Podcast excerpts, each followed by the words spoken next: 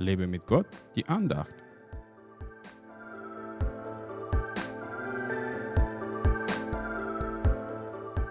Die Toten rühmen den Herrn nicht, keiner, der zum Schweigen hinabfährt. Psalm 115, Vers 17. Das ist wohl der Hauptgrund, warum der Fürst dieser Welt schon immer als Mörder unterwegs ist, um so viele Menschen wie möglich zu töten. Ein Toter kann den Herrn nicht rühmen. Aber nicht nur körperlich Toter kann das nicht machen, auch die Menschen, die geistlich tot sind, können den Herrn nicht rühmen.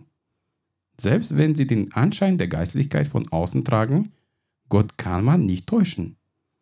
Wenn ich als Christ erkannt habe, dass Gott mir mein Leben geschenkt hat, damit ich ihn in dieser Welt verherrliche, dann kann ich nicht wie ein Toter schweigen.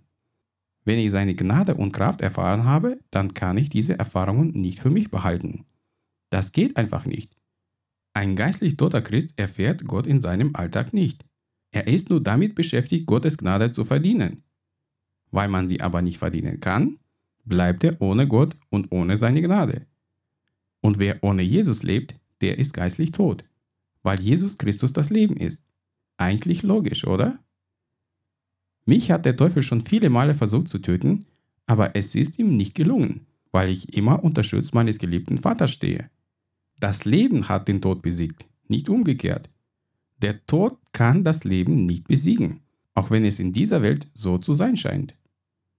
Menschen sterben durch Krieg und Krankheit, aber das Leben selbst kann der Tod nicht überwinden. Jesus Christus ist das Leben.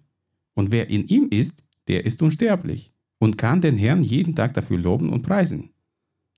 Ein lebendiger Christ, ein Kind Gottes, kann nicht schweigen, weil sein Herz voll mit Dankbarkeit und Lob ist. Wenn dein Geist lebendig ist, dann rühme den Herrn für seine Gnade, die er dir erwiesen hat. Erwecke die Toten zum Leben durch die Verkündigung des Evangeliums. Gott segne dich.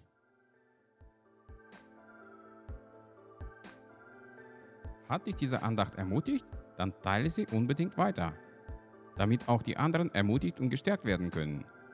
Brauchst du noch mehr Ermutigung? Dann abonniere meinen Blog www.werglaubtdersieg.de. Werde auch ein Teil meiner virtuellen Gemeinde und registriere dich unter www.einfachkirche.de. Ich freue mich auf dich.